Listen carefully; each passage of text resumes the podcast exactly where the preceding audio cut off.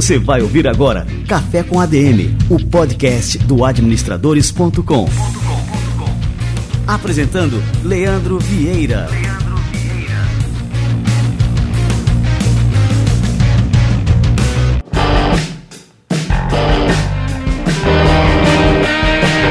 galera, está no ar mais um Café com ADM, a sua dose de cafeína nos negócios e o nosso episódio de hoje aqui presencial, recebendo essa fera que vai falar aqui sobre os segredos da inovação, os segredos do empreendedorismo, Edson Mackenzie, que é educador escritor best-seller. Ele vai explicar pra gente como estruturar empresas em estágio inicial para que se tornem empreendimentos prósperos. Daqui a pouquinho eu vou falar aqui com o Mackenzie, fica ligado.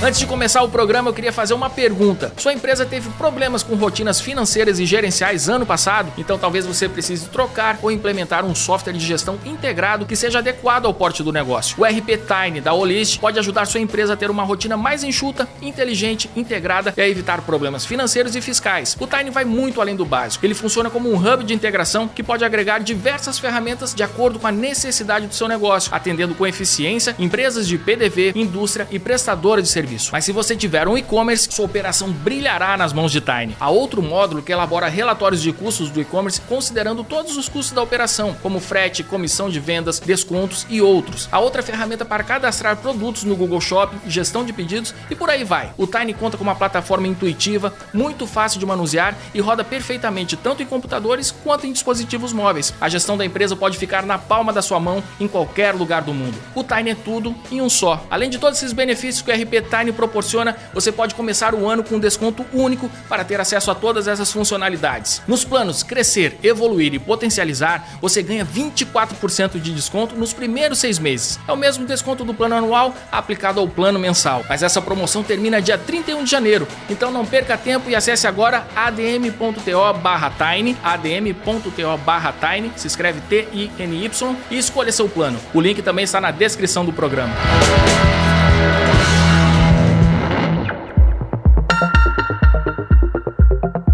Edson Mackenzie, o Mac, é autor dos livros Inquietos por Natureza e O Pitch Perfeito, é especialista em investimento anjo e diretor de investimento na Equity Fund Group. Ele é mentor, palestrante, professor, escritor e conselheiro de negócios. Ele já atuou como diretor no fundo de investimentos americano The Venture City, na Bossa Nova Investimentos, e foi fundador e CEO do Videolog TV, que é a primeira plataforma, foi a primeira plataforma global de compartilhamento de vídeo. Em 2018, ele foi eleito o melhor mentor de negócios do Brasil no Prêmio Startup Awards. Ele desenvolve e colabora com vários programas de aceleração e fomento de startups em toda a América Latina e é reconhecido como um dos empreendedores mais influentes do Brasil. Edson Mackenzie, Mac, cara, que honra te receber por aqui. Seja muito bem-vindo ao nosso Café com a DM. Cara, que, que alegria mais uma vez, Leandro, estar contigo. Eu tava. É sempre, é sempre muito legal encontrar a galera das antigas ainda ativa, ainda atuando, né? É ver o quanto a gente. Quanta coisa a gente passou, né, cara? Quanta história, quanta coisa legal. E entrar e tá aqui com a administradora administradores.com é sempre muito, muito gratificante. Sou encantado. Pô, eu sou fã, que... sou fã. E eu te agradeço demais por ter aceitado o convite. Fã e cliente premium. É mesmo, olha é. aí. Bom demais. O Mac estava em Maceió e se mandou de Maceió para cá só para participar aqui do nosso Café com a DM, cara. Obrigado mesmo. Cara, eu venho para cá, fico feliz e eu espero que, eu, enquanto eu estou escutando você falar aqui, minha cabeça de business já tá aqui pensando aqui em já te fazer algumas propostinhas. Olha aí, vamos embora. Me conta uma coisa, Mac. Videolog TV. Vamos começar por essa história, né, emblemática, primeira plataforma de compartilhamento de vídeos. Conta pra gente aí como é que foi. É legal, né? Esses dias eu tava falando com a minha filha e aí, ela às vezes não entende muito por que, que um monte de gente manda mensagem e tal, não sei o quê. E aí, e aí eu falei para ela, filha, olha, é, se você gosta de assistir vídeo na internet hoje, papai tem um pouco de motivo. Ela, mas por quê? Você trouxe a internet para casa? Eu falei, não, mas acho que os primeiros vídeos que a gente postou, que as, que as pessoas postaram na internet, o papai foi responsável um pouco por, por, isso, né? Então, o papai foi uma das primeiras pessoas no mundo que ajudou nessa ferramenta, nesse mecanismo de começar a publicar vídeo na internet. Ela, ah, pai, para de brincadeira, que eu pilha, ela fala que eu faço muita bagunça, né? Uhum. Aí eu comecei a mostrar para ela algumas entrevistas minhas, né, na, na, MTV, entrevistas minhas lá atrás. Aí eu mostrei para ela uma matéria que o Portal Draft fez sobre a minha história, né? uhum. né? E ela ama ler, né? Ela ama leitura. E ela falou: "Caramba, pai, caramba, que quanta coisa legal". E, e me diz uma coisa, isso foi em que ano que o videolog foi criado? Então, um long shot story é o seguinte, né? É, eu em 2010 eu tinha uma, eu tenho um melhor amigo chamado Ariel Alexandre. A gente ainda era muito novo e a gente 2010. 2010, cara. Na verdade, assim, não, vamos lá, vamos mais atrás ainda, né? vamos lá atrás, né? É, eu, eu, eu nasci em 82, né? Então, é, em 2000, em, nos anos 2000, eu era radialista, né? 2000, 2001, não tinha ainda essa coisa de produção de vídeo na internet. Não, não, a internet estava engatinhando e, e, já existia o Fotolog, é, que era um, uma grande sensação. E um dos meus meu melhor amigo, Ariel Alexandre, na, na rádio, ele falou: Cara, a gente podia criar um negócio em que a gente pudesse fazer com que as pessoas se compartilhassem. Gente, eu estudava muito sobre mídias sociais. E o fato interessante daquela época é que que a gente tinha uma produtora de áudio e vídeo e a gente pensando em como a gente podia simplificar, aumentar o volume de clientes, uma das dificuldades que a gente tinha era a seguinte: quanto mais a gente, a gente tinha que. O processo de aprovação de conteúdo era muito cansativo. Então, a gente produzia conteúdo, produzia vídeo, spot comercial, conteúdo para televisão, e o processo de aprovar com o cliente era muito cansativo. Então, a gente botava aquilo numa fita cassete, mandava para o cliente, o cliente tinha que aprovar e voltava aquilo para o estúdio para a gente poder editar. E aí a gente pensou em como fazer fazer isso usando o FTP, né? O, o, o protocolo de internet, botar numa pasta virtual para que o nosso cliente pudesse assistir. Ainda assim, tinha muita dificuldade, porque ainda hoje falar de FTP, as pessoas não têm muita noção de como que era aquilo. E aí o meu sócio, o Alexandre, pensou o seguinte, falou, cara, vamos botar um botão de player na frente da capa da pasta, vou criar uma arte, em vez de ficar aquela pasta amarelinha, vou criar um botão de player, que quando a pessoa apertar, eu vou criar um comando que vai dar um, vai dar um, um comando dentro da pasta para tocar esse vídeo. Ele falou que teve essa ideia porque ele mandava os vídeos que a gente fazia para a mãe dele assistir. Tia Marina, um beijo, saudade de você. E ele falava: "Ah, ela tem que fazer mais fácil". Na época tava aquela música do Jota Quest, né? Fácil, extremamente fácil, então tinha que ser muito simples. E foi assim que surgiu essa ideia. E sem saber, a gente criou o primeiro portal de vídeo do mundo, né? Então a gente lançou o videolog.tv, inspirado naquela época do Fotolog, né? Do Videolog, Fotolog, é, em maio de 2004. E, cara, um monte de portal surgiu depois da gente que a gente fez isso. E o maior de todos eles, né? Que o YouTube, até hoje, só nasceu em fe... só foi registrado, não falei nasceu, foi registrado em fevereiro de 2005. Então, de quando a gente começou a trabalhar do nosso primeiro registro de, de registro a registro do videolog.tv, videolog.tv, né, de videolog.com.br para videolog para o YouTube, tem nove meses de diferença. E nove meses na internet é muita coisa, Olha né, Olha só. Cara, e é essa questão, né? A gente sempre é, caracteriza o, o fato da pessoa ser o primeiro entrante como uma grande vantagem competitiva. Como é que você encara isso, né? Então, nove meses depois surge o YouTube, mas vocês já eram o primeiro entrante. E isso aí? é uma coisa que eu aprendi, né? Eu sempre acompanhando muito você também, que assim, a velocidade de entrada mer no mercado não define quem é o vencedor. Não é, não é o quão mais rápido você entra no mercado, e sim quanto mais rápido você se adapta ou quanto mais rápido você consegue entender a cultura e o contexto. A gente vinha, como produtora de áudio e vídeo, como gravação, como aquela, aquela, toda aquela coisa, a gente gente vinha com o legado do cinema, com o legado da televisão, com o legado do direito autoral. Tanto que um dos meus grandes amigos, um cara que me orientou pra caramba lá atrás, o Ronaldo Lemos, hoje é uma celebridade, né? Ele era o nosso advogado na época e orientava a gente sobre Creative Commons, por exemplo. A gente ajudou na produção do Creative Commons, que é esse protocolo onde você você consegue deixar disponível o que você produz na internet. Você pode disponibilizar aquilo gratuitamente, qualquer pessoa pode reproduzir desde que não seja comercial. E se for reproduzir comercialmente, você tem que citar o proprietário da obra. Então a gente trabalhava com esse protocolo na época. O YouTube não. O YouTube, ele, você naquela época, ele copiava, por exemplo, conteúdo da televisão. Hoje essa coisa que a gente tem, ah, assista de novo na Globoplay, veja e reveja. Essa coisa não era assim. Então, quando você assistia alguma coisa na internet que você gostava muito, você simplesmente. Alguém copiava aquilo em fita cassete, todo mundo tinha esse protocolo de fazer isso em casa, gravar, e com o tempo, com as placas de vídeo, digitalizar aquilo. Então, eu era um estudioso da época onde, por exemplo, eu estudava o fenômeno das convergências digitais. É você pegar múltiplos equipamentos e juntar eles. Então, por exemplo, você tinha aqui uma câmera, aqui uma máquina de escrever com um telefone, você juntava isso aqui, isso aqui é um equipamento de mandar mensagem, né? Via usando o protocolo, de, o protocolo ali de, de, de voz sobre IP, ou dados sobre IP. Então, eu estudava muito aquela coisa.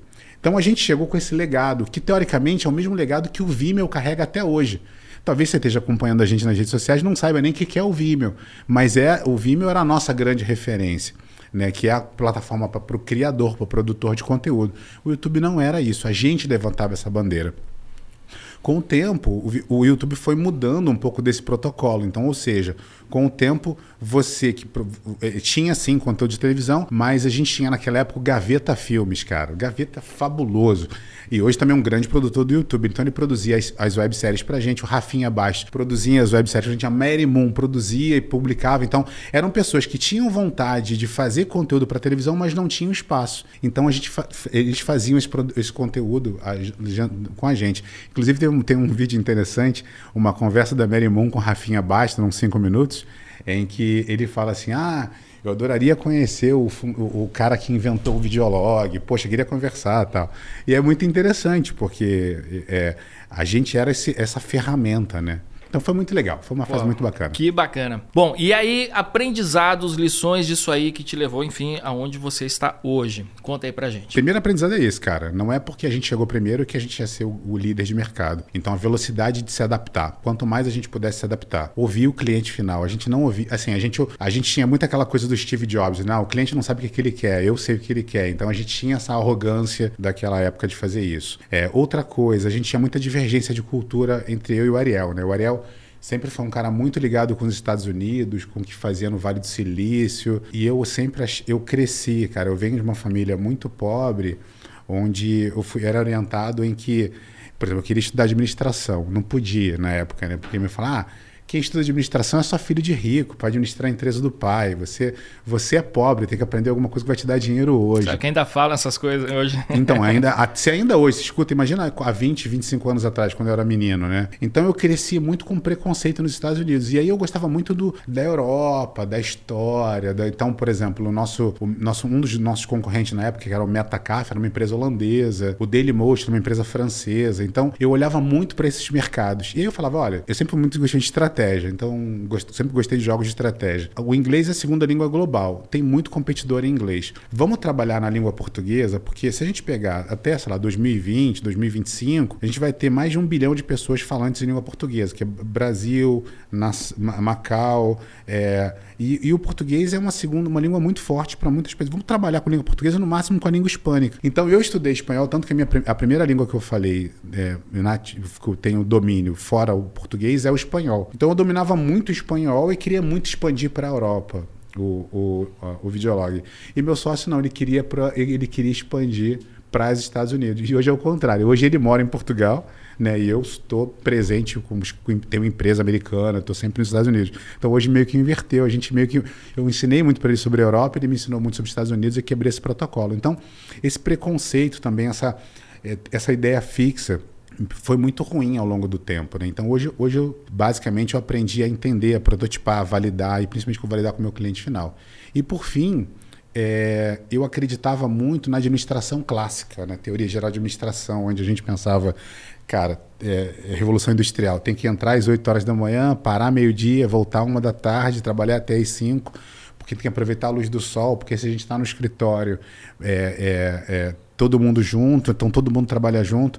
Então eu tinha uma, uma, cabeça do trabalho presencial dentro do escritório e hoje a gente vê que com o trabalho remoto, com home office, então não é que eu vejo, por exemplo, alguns gurus da internet batendo, ah, presencial, presencial, presencial. Eu falo, ô, bonitão, quando você começou a empreender, eu já estava aqui nesse mercado. Eu já fiz isso que está fazendo, cara, tá errado. Então, o que envolve hoje não é só 100% presencial, da mesma maneira que não é só 100% online. O híbrido que é o, que é o diferencial. Então, a cultura e contexto. Se eu trabalho numa indústria, obviamente que eu preciso estar com as pessoas lá dentro operando. Quando você me convidou para estar aqui, me deu a opção de ser, de ser virtual, eu falei, cara, mas eu estou muito afim de te encontrar, estou muito afim de ir aí para a gente bater um papo. Deixa eu ir presencial. Então, eventualmente, a gente pode trabalhar com o híbrido. Quanto mais. E a gente está produzindo conteúdo para as redes sociais, que é digital. Então, eu acho que no presencial a gente rende muito melhor, a gente funciona melhor.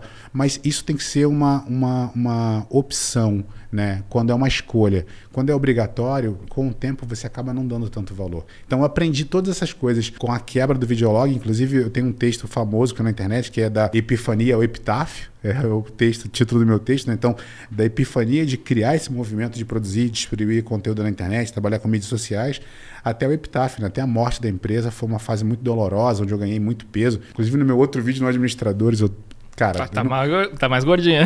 eu tava depressivo, cara. Assim, passei por uma depressão pesada, né? Sofri muito essa coisa. E essa ascensão, né? Você vai na ascensão e você volta. Então é, é um aprendizado constante, né, a longo Ah, prazo. com certeza. E assim, normalmente, é, normalmente não, vamos lá. No passado a gente tinha essas empresas que eram muito famosas, o Videolog, a gente tinha o Fotolog. E assim, hoje em dia, uma empresa quando ela tem essa, essa ascensão, essa, essa popularidade, quando ela conquista essa popularidade, ela é comprada. E, e essas empresas que nasceram ali no, no comecinho da internet, assim, poucas é, sobreviveram até hoje em dia, foram adquiridas e tal. É, o que, que você acha que mudou no mercado? Né? Que hoje em dia assim, você não pode fazer o menor sucesso que já tem ali um investidor na porta, já interessado naquele negócio. E antigamente isso não acontecia, né? Tá, vamos lá. Eu acho que a gente tem duas coisas que a gente tem que deixar claro, né? Na época que o Videolog foi famoso, a gente tinha 15, 20 milhões de usuários de internet no Brasil, né? No auge aí, quando a gente estava com... A gente tinha 30 milhões de, de usuários únicos, a internet no Brasil tinha 40 milhões de, de usuários únicos, de usuários de internet no Brasil. Então a gente tinha, sei lá, 70, 80% de hegemonia do mercado. A gente era tipo a Globo da internet naquela época. Hoje em dia o mercado cresceu. Hoje a gente tem 250, 300... Por mais que a gente tenha só 200, 250 milhões de habitantes no Brasil, a gente tem 300 milhões de, de, de usuários únicos de internet no Brasil. Então, hoje, o que, que acontece? Entra o segundo fator que é a segmentação.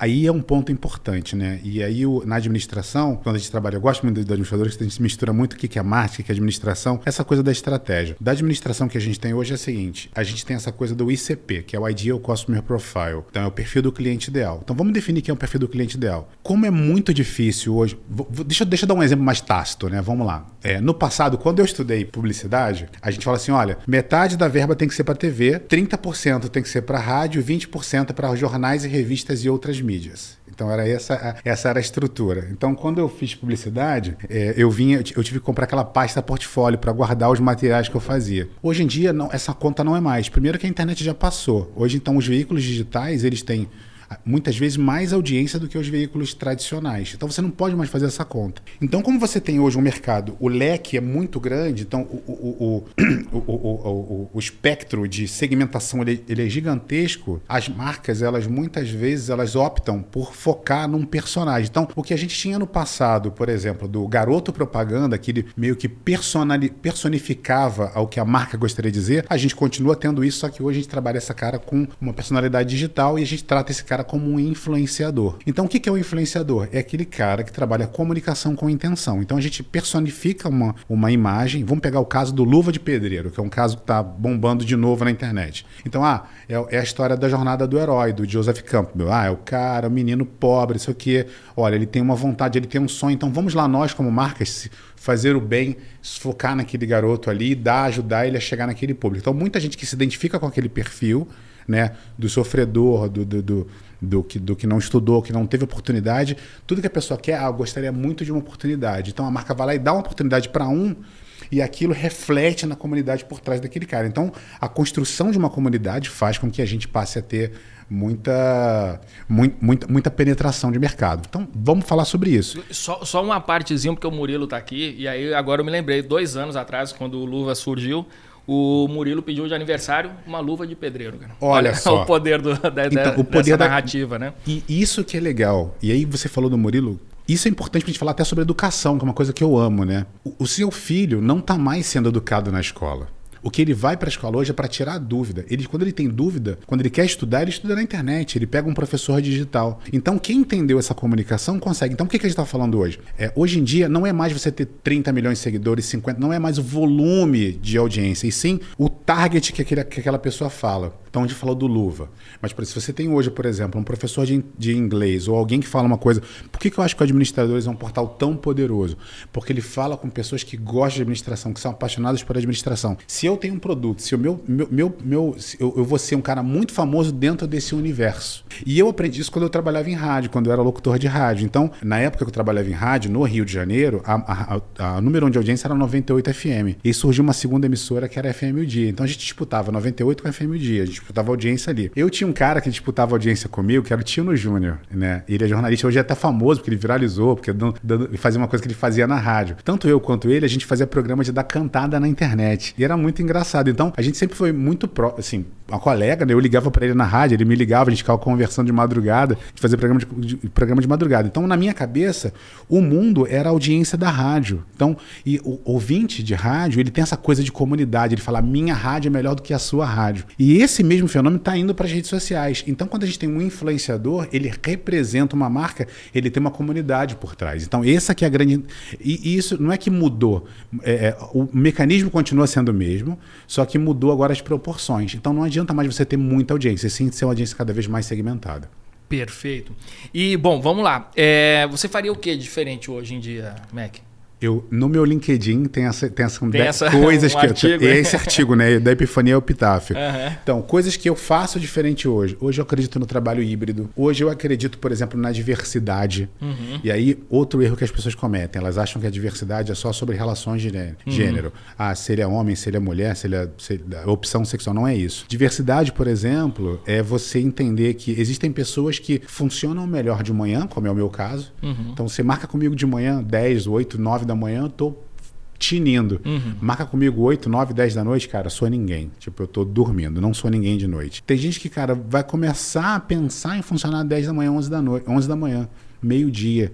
Então, você entender que as pessoas são diferentes fisiologicamente e, cada, e tirar o melhor proveito de cada um, de cada posicionamento, é o que vai fazer com que você atinja seus resultados. Então, a gente pensar nisso é o que vai, é o que vai diferenciar. Então, essas coisas e entender também que o- no passado a gente pensava o seguinte: ah, eu tive uma ideia, eu vou criar um protótipo, eu vou melhorar esse protótipo, vou deixar ele excelente, vou tentar vender. Não vou conseguir. Vou voltar, vou melhorar o protótipo, da, da teoria da, da, da gente tentar sempre do, do PDCA, né? Do Plan, Do, Control Action, para ficar naquele círculo de melhoria até atingir resultado. Hoje não mais, por exemplo, eu estou lançando um produto digital onde, cara, eu tive a ideia, entre, entre ter a ideia e lançar foi um mês. E aí eu, eu comecei a vender na, na internet.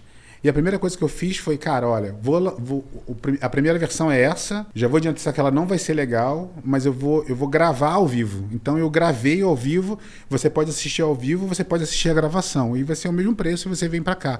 Então eu gravei o meu ensaio, deu certo e agora eu tô lançando, eu tô lançando a segunda versão da primeira aula. Então assim, que depois que eu lancei a primeira aula, falei, cara, faltou falar isso, faltou falar isso, faltou falar isso, faltou falar isso. Então a segunda a segunda aula vai ser a primeira a primeira aula melhorada com outros convidados e com outras coisas que eu estou melhorando. Acabei de terminar o módulo 1, vou terminar de editar, vou terminar de fazer tudo isso, e aí sim eu vou fazer de novo. Então, e aí eu vou lançando, fazendo, fazendo, fazendo, e assim vou melhorando. É interessante isso que você falou agora, Mac, porque muita gente ainda fica naquela, tem uma ideia de negócio e aí fica achando que precisa ter muitos recursos, que precisa investir muito, e hoje em dia não precisa. Tá tudo muito pronto, tá tudo muito na mão e você consegue colocar um negócio da ideia à execução num tempo muito mais rápido do que no começo da internet, por exemplo, que a gente tinha que, enfim, né?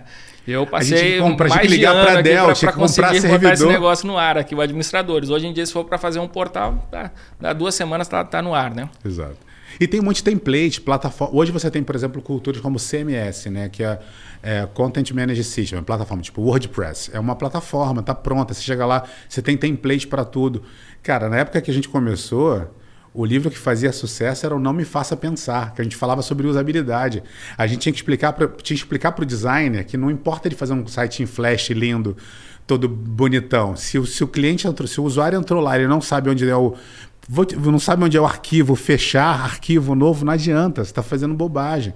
Então a gente vem de uma época, por exemplo, da guerra dos navegadores. É Firefox, é Google Chrome ou é Internet Explorer? Tinha o Netscape ainda, né? Netscape, olha só, a gente vem desse espectro, cara. Então, hoje em dia, tem muita coisa padrão. Quando eu falo. É, como eu falava naquela época, né, sobre inovação. As pessoas confundiam invenção com inovação. Né? Invenção é, eu peguei um, peguei um conjunto de coisas que já foram inventadas, eu junto elas e crio uma nova invenção. Agora, inovação é o, que- é o uso que as pessoas fazem daquilo.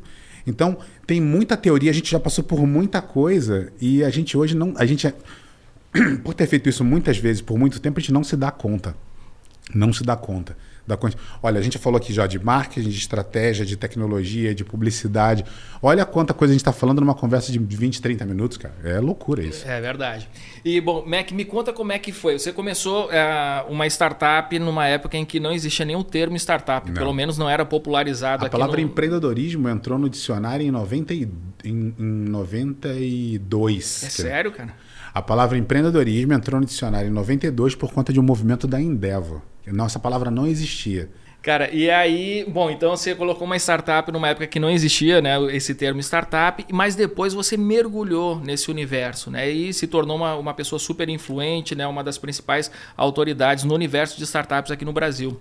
É, como é que está sendo a tua relação hoje em dia, né, com, com, com esse universo, né, e, e, quais são os segredos de uma startup vencedora? Né? Você é autor de um best-seller, que é o Pitch Perfeito. E no Pitch Perfeito você fala né, qual é o caminho para convencer as pessoas um, que a sua ideia é uma ideia, enfim, que vale a pena ser investida e tudo mais.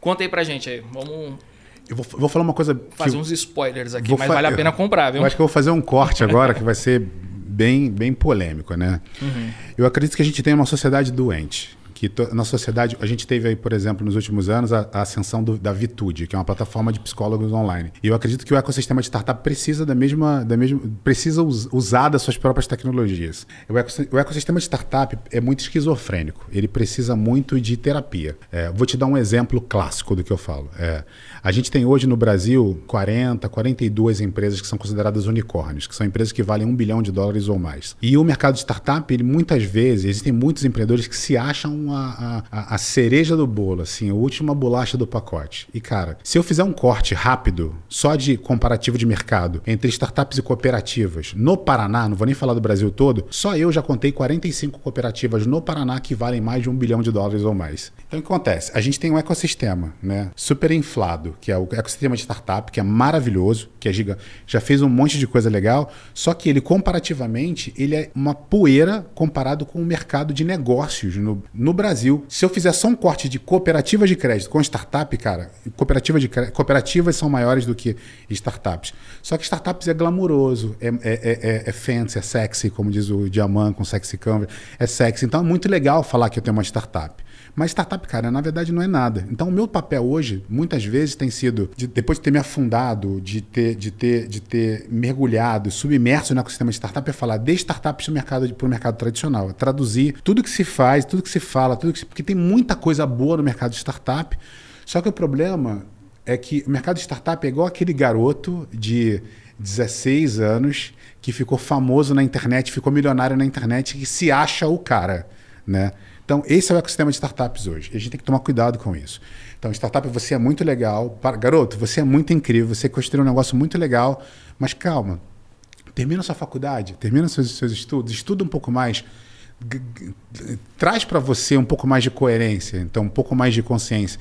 Então eu vejo, por exemplo, que a startup é como se fosse o Neymar, né? Ok, é incrível, fez um monte de coisa legal, mas oh, vem cá, volta aqui para o seu lugar, baixa, baixa a sua bola, você precisa entender. Então, startups é muito legal, são muito legais, mas tem muita, tem muita sujeira que a gente precisa ainda disseminar isso aqui nesse mercado. Pô, olha só. Então, Pesado que eu falei, né? Tapa na cara aqui. Vindo de um cara startup, né, cara? Vindo de um cara startup. Mas acho importante, né? É. Eu acho que é um recado que, que tem que ser dado. É, achei interessante aqui, até contar o pessoal que nos nossos bastidores, hoje temos aqui a presença da Yasmin. A Yasmin, ela começou um canal no Instagram. A Yasmin tem 13 anos, Yasmin. É isso aí? Ela tem 13 anos, ela começou um canal no Instagram e ela tá crescendo muito rápido. Tá com quantos seguidores lá? Quase 17 Caramba. mil. Há quanto tempo você começou esse canal? Mais ou menos um mês. Tá, eu, eu fico impressionado, uhum. né? Que, que uhum. realmente ela, ela encontrou ali um caminho, essa tem uma facilidade muito grande para enc encontrar o caminho da comunicação na, nas redes. É uma coisa que, que as empresas gastam milhões né, para uhum. conseguir encontrar esse caminho. E a Yasmin está conseguindo assim organicamente.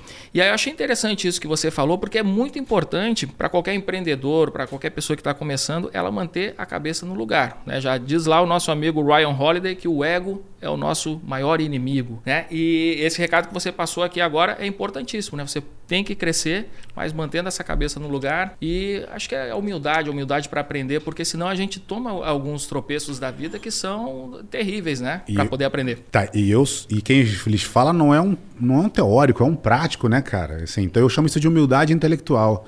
Então eu falo porque, cara, imagina, você me conheceu naquela época no auge que eu tava, cara, CEO de uma startup, na época que a startup estava bombando.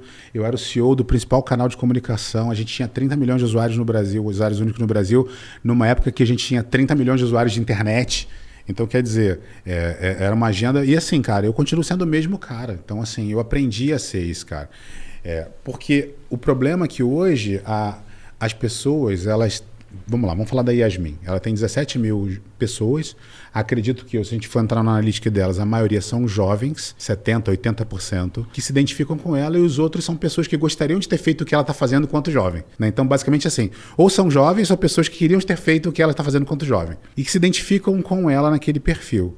A identificação é muito importante. E aí a gente tem hoje uma, uma galera, gurus de internet, gurus de administração, que montam escolas, que vendem cursos por 30, 40, 50, 100 mil reais, que vendem acesso para que você tenha acesso a outras pessoas e que se, a, a, se coloca num topo, de uma, num topo de uma montanha e fala, eu sou, eu sou incrível, para não falar um palavrão, né? eu, eu sou maravilhoso. E tem gente que fala assim: nossa, eu quero ter essa autoconfiança, eu quero fazer aquilo, eu quero ganhar esse dinheiro.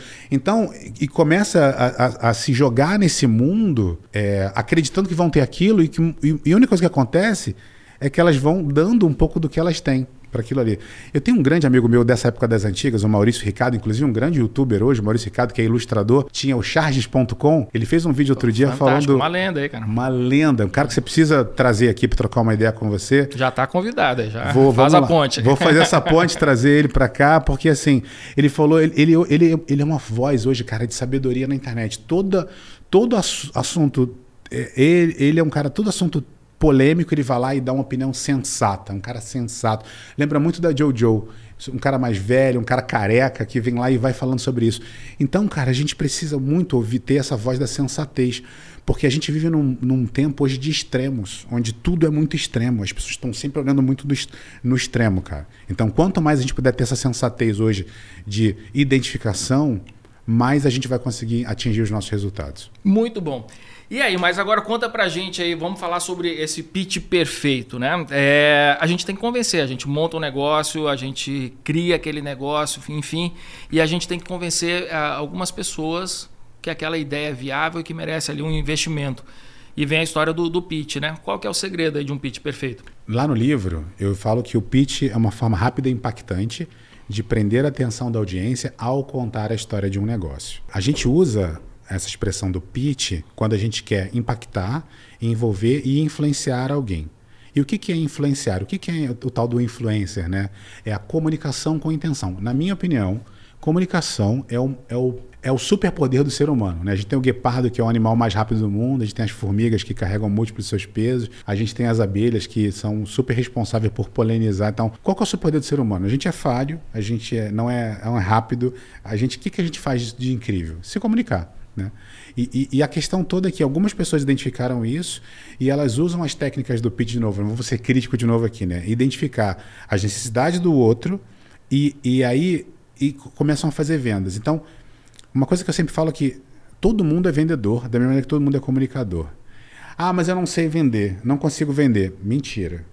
Não, não existe uma venda não realizada, existe uma demanda não atingida. Se você entende a demanda do outro, entende a expectativa do outro, e você supre aquilo ali com, com, com, com a tua comunicação, você vai fazer uma venda para aquela pessoa. Esse é o ponto.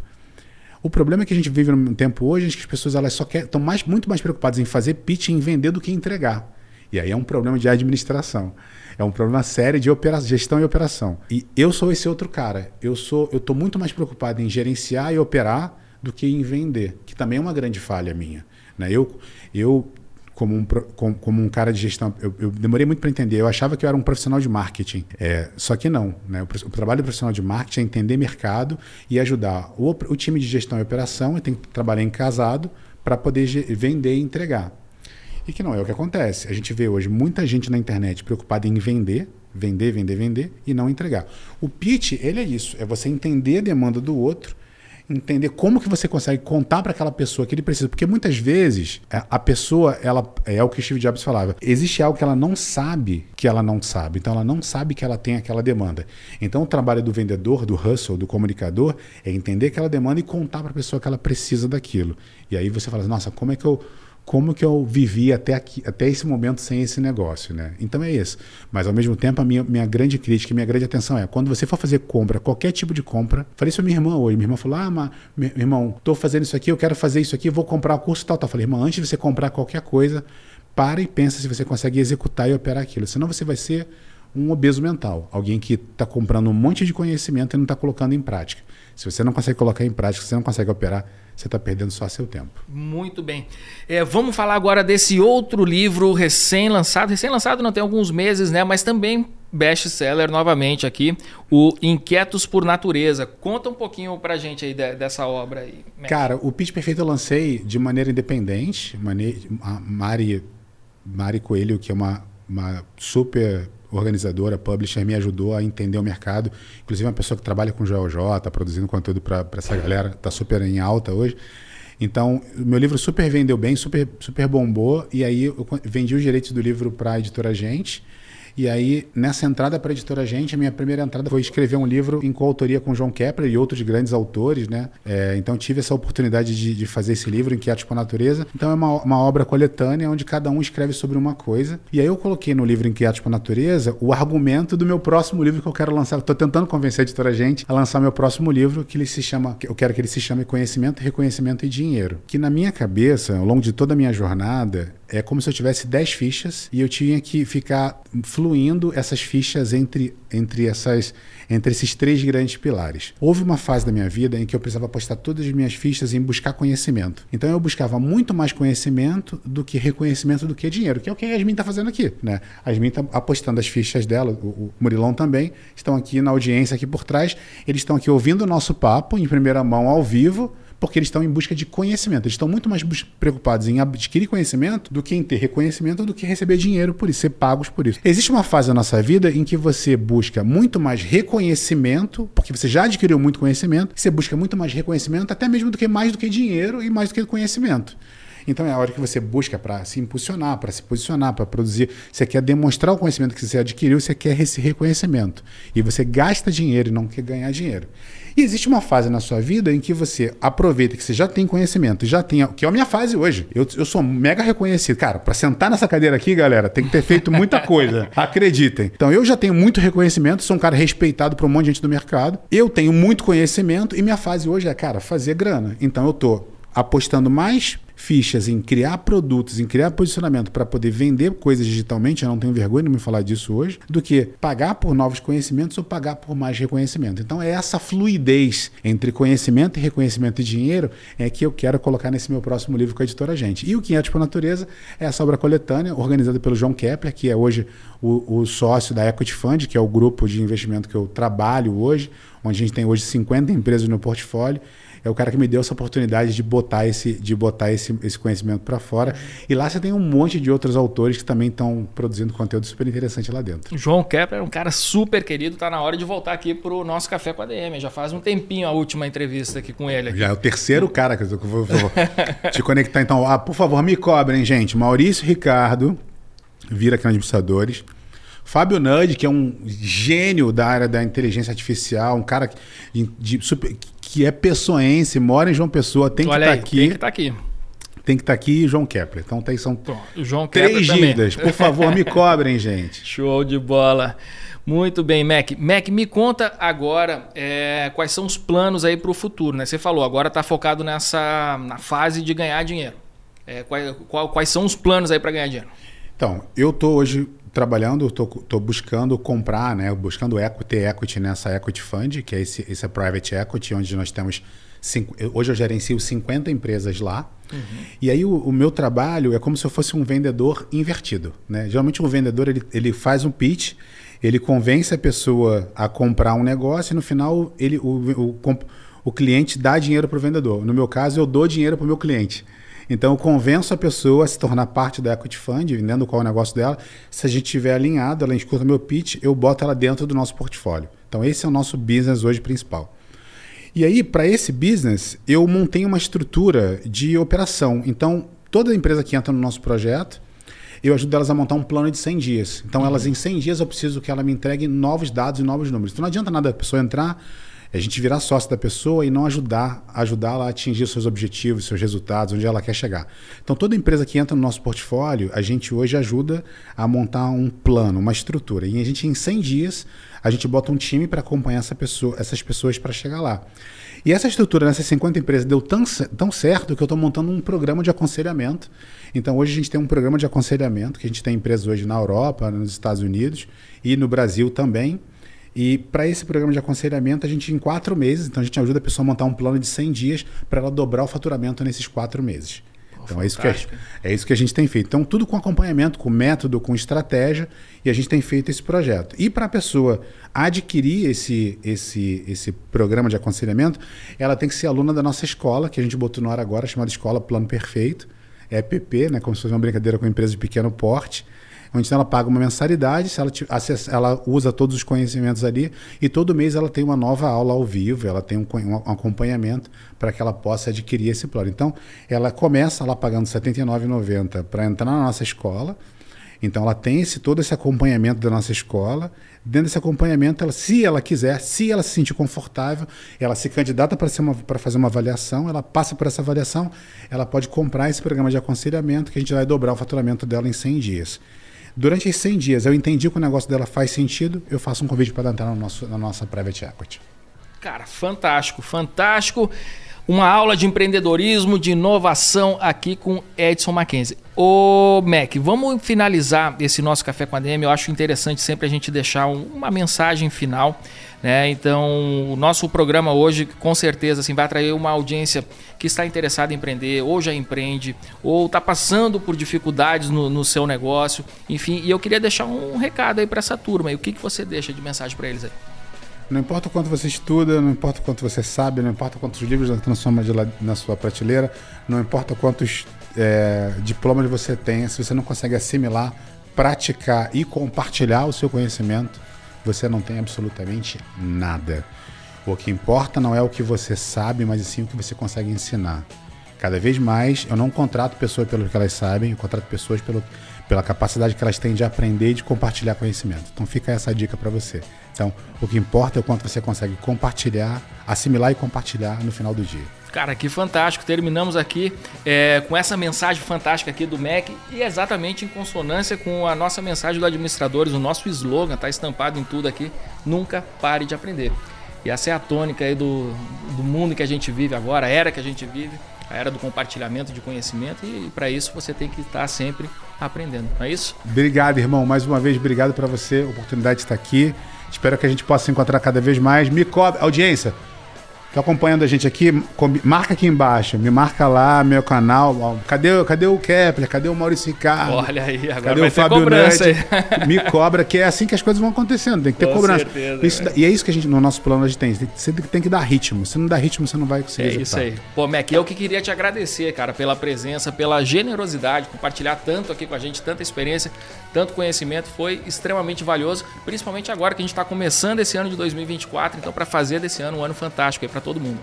Eu que agradeço você, cara, e para mim é sempre uma honra. Cara, tá no Nordeste, tá em João Pessoa, tá aqui é um, presente, né? Um presente gigantesco para mim. Então, por favor, me convidem mais para novos podcasts, em especial no Nordeste, precisando dar uma desculpa para poder dizer no trabalho, ó, oh, eu preciso ali gravar um negócio. Não pode gravar, não, não pode ser online, tem que ser lá, tem que ser presencial. Tem que ser, muito bem.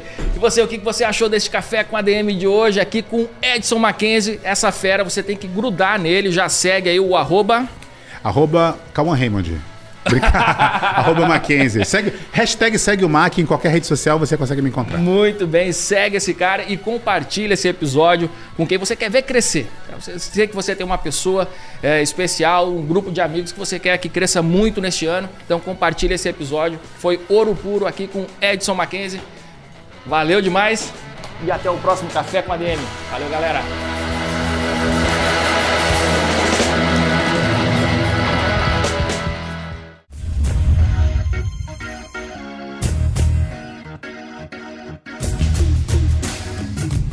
Você ouviu Café com ADM, o podcast do administradores.com.